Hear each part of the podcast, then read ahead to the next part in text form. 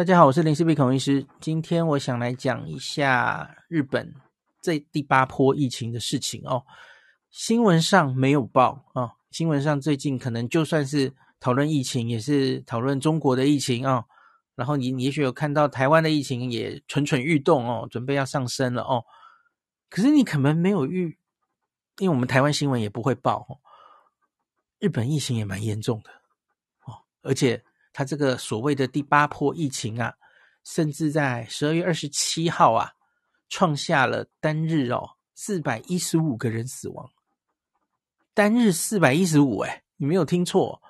然后后来隔天哦，刚刚新闻出来啊，十二月二十八四百二十，再破纪录，再往上哦，都破四百。这三年疫情已经满三年了嘛，哈，这三年以来日本的。疫情啊，经历过八波疫情，不同不同的变种病毒，在前天以前，没有一天死亡数有超过四百人的，所以这个真的是有点严重。只看这这数字就觉得严重哦。那在台湾的大家好像觉得啊，疫情已经离我们远去哦，大家都根本不觉得有这回事了啊。很多人都在筹划出国的行程哦。去寒假要出国哈，也不一定是日本嘛哈，也可以去欧美等等的哈。但我觉得该提醒大家的事情还是要说啊哦。那昨天那集啊，你知道为什么岸田文雄这一次动作如此的快？他马上针对中国入境加上一些管制啊。我个人觉得有一个理由，就是从十一月开始，日本进入了所谓的第八波啊。那现在其实还是在往封顶，还没有下来的迹象啊。那此波，它在十一月之前呐、这一波其实是以 BA five 为主啊，还是 BA 五哦，嗯，并不是因为变种病毒哦。那进入十二月，好像 BQ 家族开始变多哦，所以这一波很特别。这一波其实包含两种变种病毒一起前后流行哦，所以其实日本很多专家都会蛮担心这件事的哦。那日本自己的疫情在这个冬天进入高峰，所以它针对任何可能的未知变数都要小心应对。那我们自己，我们来看一下日本自己的疫情现在怎么样哦。那日本今年，这是从二零二二年以来到现在，全世界都一样了哈。今年流行的就是 Omicron 的疫情嘛哈。那到现在为止，日本今年有三波 Omicron 疫情，分别发生在。高峰在二月、八月，还有现在哦，十一、十二月哦。那现在这个三第三波反而创下了单日死亡新高哦。那我们先看看确诊好了哦。单看确诊的高峰，确诊的人数的话，哈，日本十二月二十七号是新增二十万、二十一万，对不起。那二十八号隔天是十九万，就大概就是二十万左右哦。那这个高峰反而没有第七波暑假的时候，哈，暑假是接近三十万哦，二十好多万哦。那个高峰没有暑假第七波高，虽然哦，那可是不要忘记啊，日本目前它是不需要逐例通报，不需要逐例掌握的哦。在应该是九月还是十月，他们就改了嘛，哦，所以你到一般的嗯卫生的诊所或是。健康机关哦，它只有老人家那些人需要逐例通报。那另外，其实跟我们台湾一样了哦，你可以做快筛，在家里就自主通报，这跟台湾是一样的哦。那可是整体呀，我相信经过这样的制度改变，所以它通报率哦，或是你要说黑数啊，黑数应该比较多哦，通报率应该是比夏天低，可是低多少程度，我觉得就不确定哦，不一定知道哦。那，呃，可以从另外一个东西看哈，因为 NHK 上还是有目目前日本哈整体 PCR 到底做多少哦，还有阳性率，他们还是有在做哦。现在阳性率又高到不行了啦哦。那 PCR 我记得他每天做 PCR 的数字，现在大概是暑假的四分之三，就很明显 PCR 做的没有暑假多哦。那我不是很确定，它中间到底有多少人是用快筛自我通报确诊的哦，这可能我要找到更详细的资料才可以分析哦。那分母哦，我觉得分母现在看到的高峰虽然没有那么台面上没那么高，可是我觉得是黑数更多的关系。所以呢，现在死亡人数，因为死亡是比较相对比较准的，当然也有一个死亡死因判读的问题哦，会不会很多人是 die with COVID，然后被多判了？这当然也有可能哦。那死亡的数字分子可能有问题，分母可能有问题，可是总之大家就看一下目前公布的数字啦，吼，搞不好以后还会校正回归啊。那死亡病例啊，新增四百一十五例哦，这是三年来首度单日新增四百例，比今年九月二号第七波的最高三百四十七人哦，一下增加了更多哈。从你最颇峰的时候的人数哦。你大概就可以估计，那全部这一波死亡的人数，可能应该这个第八波反而是八波以来哈最多的一波人哦。那十一月其实日本单日新增死亡人数啊，那个时候相对还可以，那时候是百例左右，或甚至是两位数哦。那可是到了十二月哦，随着十一月它案例就开始慢慢增多了嘛哦。那单日新增已经多达大概两百多例或三百多例死亡哦，一直到现在的四百例哦。那日本政府这读卖新闻的报道哦，总务省消防厅他在二十七号表示哦，救护车载运患者遭到医疗机构拒绝收治超过三次的急救困难案例啊，最近一周在全国的主要城市五十二个消防本部统计有六千八百件。六千八耶，就是载了一个救护车，然后要送去医院，可是打三通电话都被医疗机构拒绝，可见日本现在也明显有遇到医疗紧迫的一些状况哦。这个六千八百件已经比前一周增加了十二 percent，也超过了第七波疫情的时候最高的六千七百四十七件，这是三年来的史上最高纪录哦。那这六千八百件急救困难案例中，疑似感染新冠的件数是二一三零件，较前一周增加二十一 percent。那 NHK 这个昨天其实就有发一篇文章哦，担心日本接下来进入廉价嘛，哦，大移动之后感染会扩大。那另外几个担心的点哦，是随着时间过去，那疫苗的效力慢慢的减低哦。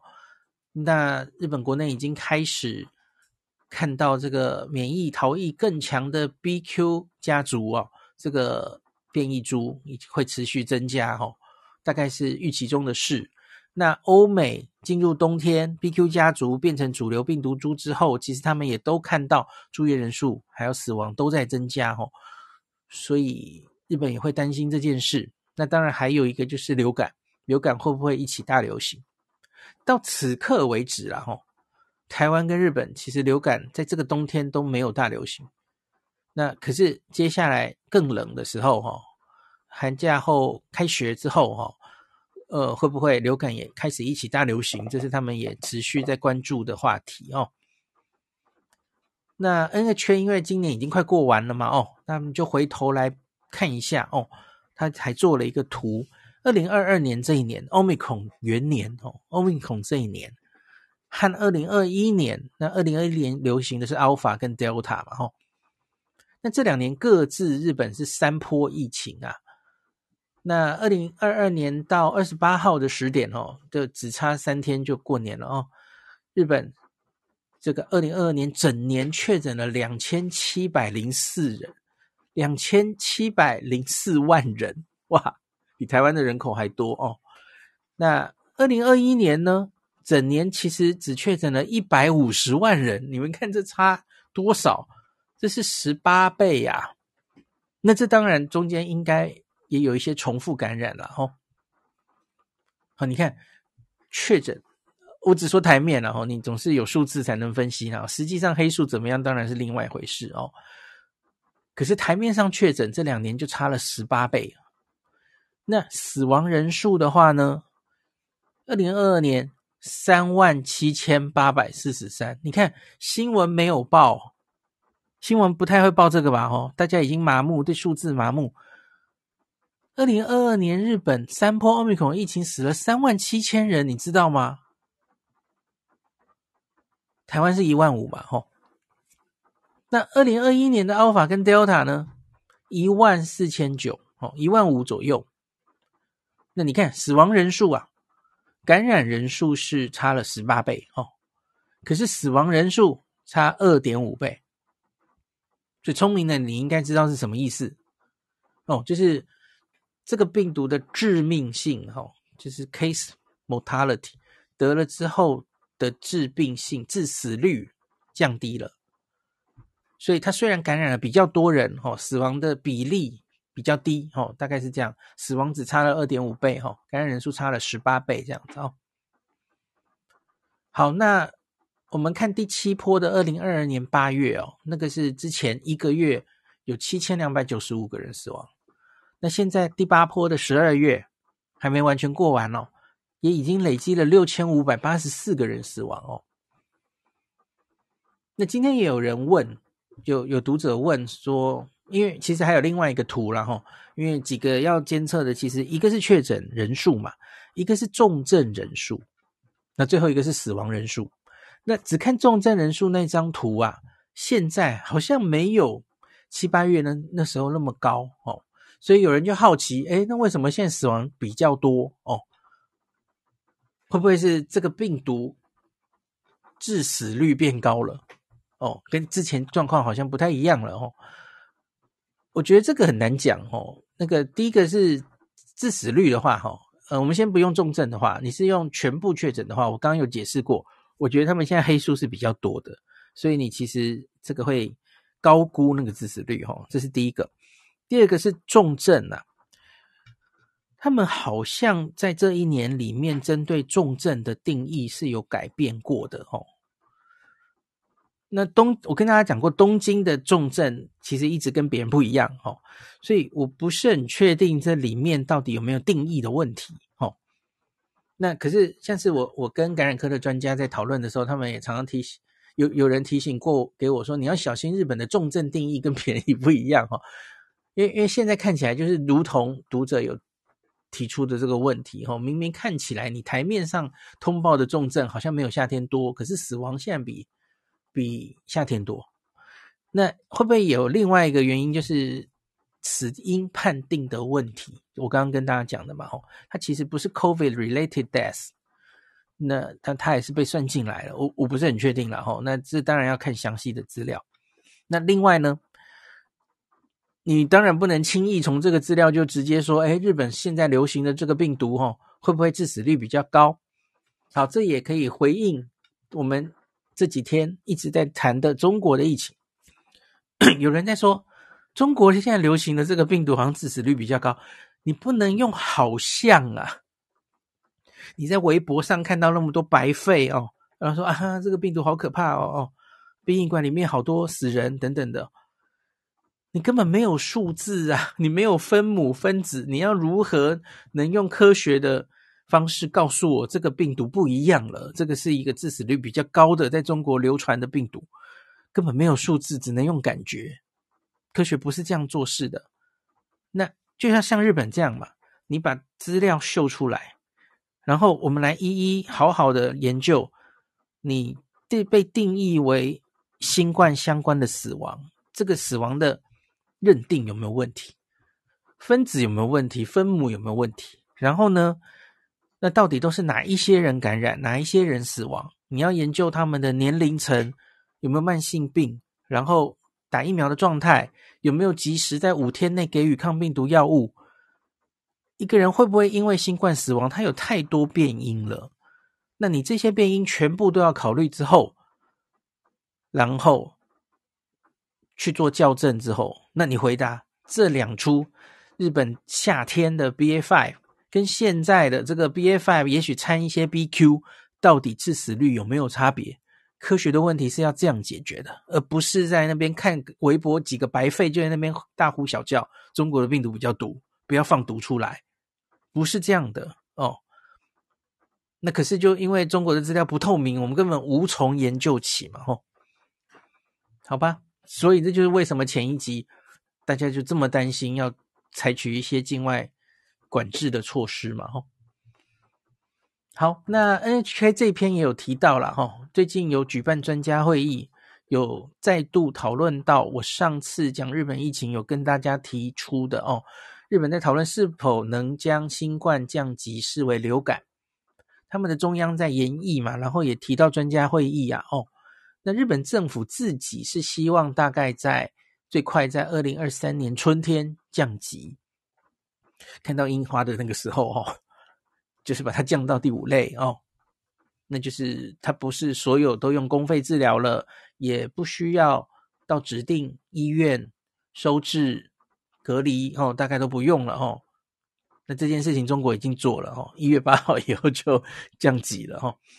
那可是普遍日本专家们是指出啊，目前是新冠跟流感是同等级传染病的条件，应该是还没有满足哦。我上一集有提到各种条件嘛，吼，比方说药物要够普及，你你不是公费了，可是还是让大家可以用一个 affordable，大家可以付得起，不会太天价的贵的一个价钱，让大家取得药物，然后可进性要够多哦。那他们觉得这个条件好像还没有满足啦，吼。那你看现在这个第八波死亡人数有这么多哦，那也要观察一下到。这一波了哈，那个到底医疗系统承受的如何哦？那后老省后续会在就是这个过年后一月之后再开会啊，看这个新年之后的感染状况再做修正哦。那最后了，就是日本疫情我已经讲完了哈，所以呢，跟我们台湾的朋友有关的是哈，从现在开始哦到寒假哈，我相信应该有蛮多朋友会想去日本。哦，或是出国都一样哦。那要去日本要出国的朋友哦，我觉得你要检视自己的疫苗施打状态。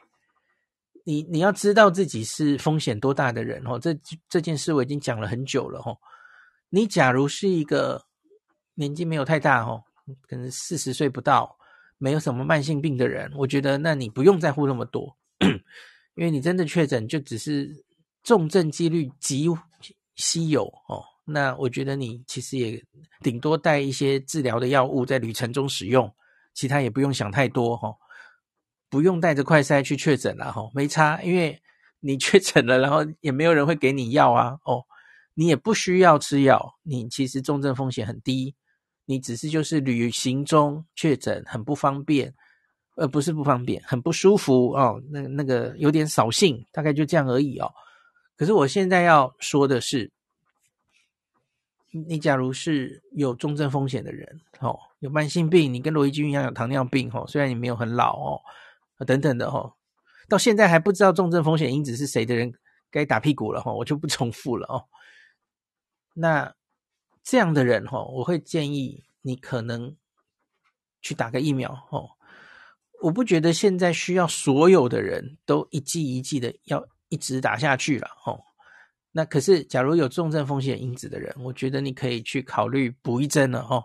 次世代疫苗我不知道你打了没哦，你之前可能打了 BA one 的双价，那现在政府也开放哦，隔了三个月以后，你其实就可以打 BA five 双价了哦。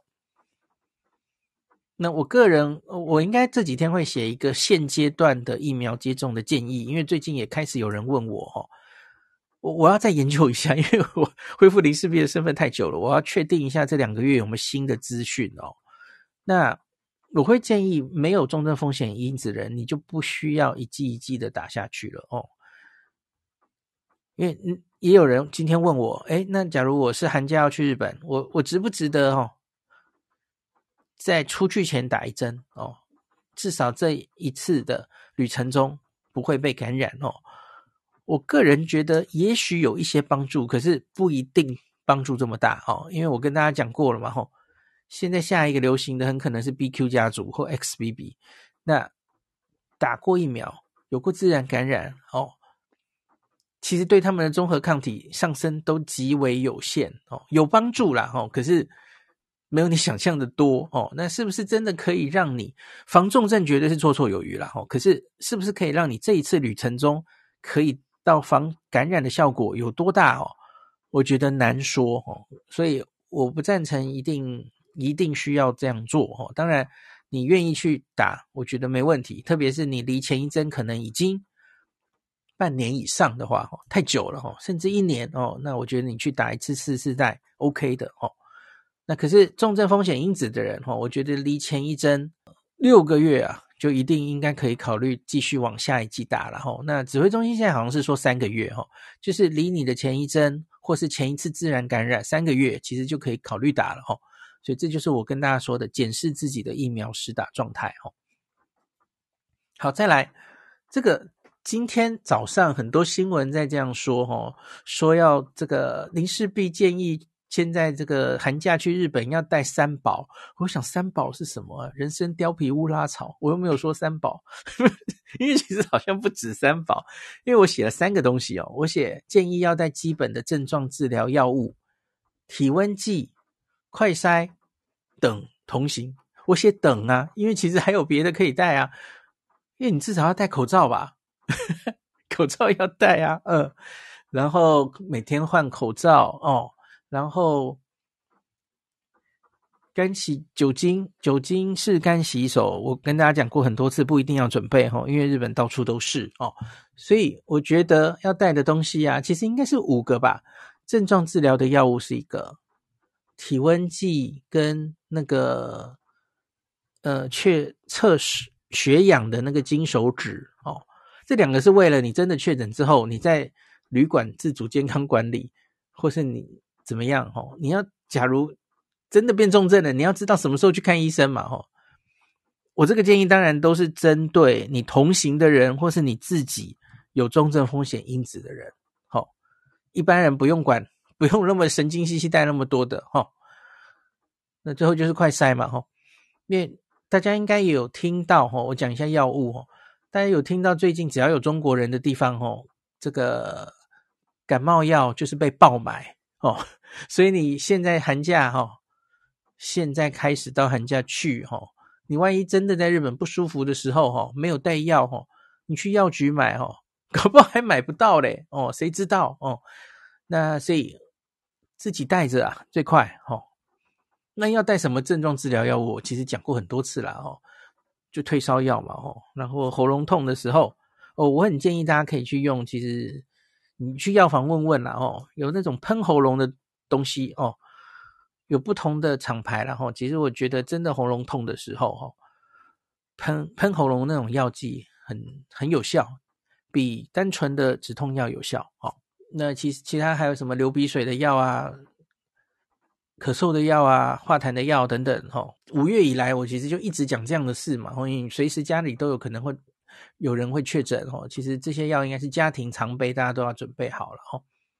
那旅游的时候也准备好哦，那最后就是不需要每个人，可是有重症风险者，请你考虑保有给付新冠确诊医疗的旅行平安险哦。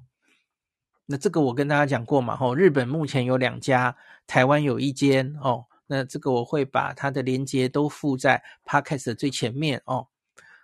那我之后也有一集会跟大家上传齁，前一阵子就录好的。就是针对访日外国人专用的旅平险哈，像这个完美行有代理一个哈，就是损害保险 Japan 株式会社的。那另外还有就是我夏天去的东京海上日动哈，这个我最后的时候再讲一下，这个有一些 mega 哈。那不管是你去哪里哈，你寒假出国，国外你遇到的流行大概都是 BQ 哦。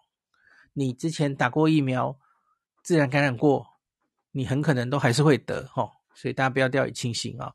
那回台湾后啊，也请务必注意自我健康管理哦，七天哦，那自己自己知道该怎么做就好了。现在都是靠自己防疫的哦，那你就不要进出那些，实在是有。不特定多数人太多的场所，比方说你从日本回来哈，第二天就去看张惠妹演唱会，这可能就不太好哈。那你不要一回来两天，你明明没有症状了哈，那谁谁知道你会不会无症状感染哈？那你就去跟你这个六七十岁、七八十岁的老妈妈吃饭哦，呃，最好不要哦，自己健康管理，保护家人哦，这个大家应该都很懂了哈。那 BQ 当然可能迟早会传进台湾了哈，迟早的问题了哈。可是我觉得就是大家还是注意一下了哈，就是尽量让它不要那么快哦，让我们有应变的时间吧哈。好，那最后我讲一下我刚刚说的那个保险有一些有一个我上次没有讲清楚的地方哦，因为最近啊在 PTT 日旅版上有一个哈。说保了这个呃损害保险，Japan 株式会社就是完美型网站的这一个保险哦，然后有一个应该是负评哦，他就是说实际上他在东京确诊，然后去联络客服，结果客服几乎是一问三不知哦，然后非常不好的经验。就是到底什么状况可以给付，然后客服就就说他也不了解，他他也不是保险公司本身等等的齁，然后来回来回就是让他觉得是一次非常不好的体验等等的齁。好，那我有去问完美行，这这个是怎么回事啊？那完美行是跟我解释齁，他们其实只是代销嘛齁，可是后续的客服处理全部都是那个保险公司的事啊。那那个保险公司，他选了一间应该也是委外的客服。那这个客服看起来是有一些问题，只从这个人的经验看起来嘛，吼。那所以他们已经反映了这件事，吼，希望他们要做一些改善，吼。那我个人不会因为这件事情就判他们死刑。我觉得这一些新的服务，吼。然后这个客服，我觉得他们其实经验值都还很低，总要给他们一些进步的空间。然后我我其实不会这么就觉得啊有这样的负评哈，所以完美型这个就完全大家不要理他，这是雷哈。我们可以再等等看哈，我跟大家讲嘛哈，我我接下来会发文，然后因为目前就是三间嘛哈，两间日本公司，然后还有台湾也有一家哦，是可以保。台湾目前就只有一间美商安达哦，它它有保给付新冠，现在大概就是三间。那我相信陆续，尤其是我今天跟大家讲的齁，日本疫情进入高峰，所以一定会开始会有一些经验哦。他后续跟这些客服联络，后来状况怎么样哦？我也想收集这些经验给大家参考哦。我觉得现阶段就因为一次负评就给他判死刑，我觉得也有一点不公平哦。而且这只是单方面的 说法哦，我不是特别在帮他们讲话啦，我只是觉得可以再看看吧。哦，好好，保险大概就跟大家讲到这哦。我我会再尝试收集社团里或是脸书专业上看有没有大家的经验哦，让大家可以，因为也许会有好评也有坏评，大家就自己去判断这样子哦。好，那就希望大家，假如在寒假有出游的打算的人哦，都做好自己的功课哦，准备一些常备的药物哈、哦。真的在日本确诊的话，你就一样啊。这个已经是什么时代了？我们的卫教应该都非常的好的哈、哦，大家应该都知道这个病应该怎么处理哈、哦，就也不要慌张哈、哦。希望大家都可以平安的那个。进行安心、安心又安全的日本旅游旅游哈。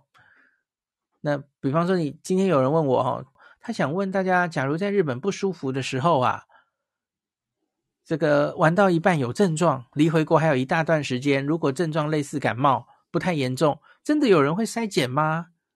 快筛阳了要怎么处理？哦，他说目前听到有国外朋友都是继续旅程，不严重不理他，不快筛直到要回国。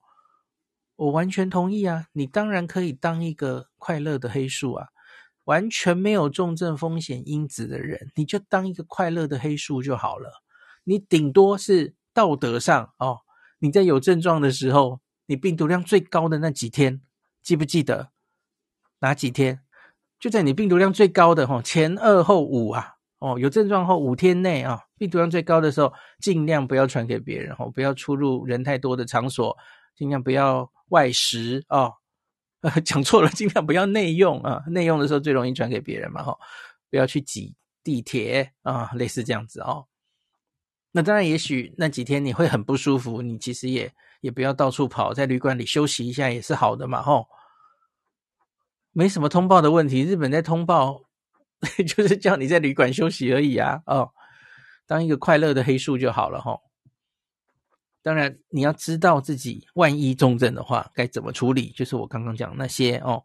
那药物方面我，我我多讲一个啦哈。我自己其实这两趟都有准备清冠一号带去的哦，因为清冠一号可以自费，清冠一号不是那个确诊的时候才能拿哦，可以自费就直接买。那我其实就有准备着嘛哈，因为没有办法带。口服药啊，哦，口服药是你确诊了才能领的嘛，吼、哦，才才能开处方给你的哦。那所以我自己是有带清冠一号的哦，那是为了重症的话，呃，不是重症，确诊的话我就要开喝了哦。那另外就是我也跟大家提过嘛，吼、哦，我平常有在喝防疫茶，吼、哦，那这个我就不重复了啦。那个就是我之前夏天不是有写过一篇吗？我如何在日本的第七波高峰之下，四十天全身而退哈，那篇文章我也会附在 Podcast 的链接，大家复习一下了哈。好，那今天就讲到这吧。感谢您收听今天的林氏璧孔医师的新冠病毒讨论会。如果你觉得这个节目对你有帮助，喜欢的话，欢迎你推荐给你身边的朋友，或是在 Apple Podcast 上面留下评价，后也可以留言哦，五星好像每天都可以留哦。希望大家当我的种子教师。推广正确的新冠卫教，以科学防疫，不要只以恐惧防疫。行有余力的话，欢迎您赞助林氏璧孔医师喝杯咖啡，让我可以在这个纷乱的时代继续分享知识，努力做正确的新冠相关卫教。如果你想看到更多孔医师分享的新冠疫情相关资讯，或是林氏璧发的日本旅游资讯，欢迎你加入脸书上的日本自助旅游中毒者粉丝专业。那或是我也有 LINE 的官方账号，或是 Telegram，那这一些连接都在 Pocket 前面的我的电子名片里面，可以在一个页面就看到我所有的发声管道，都欢迎您加入。那我们就下一集再见喽。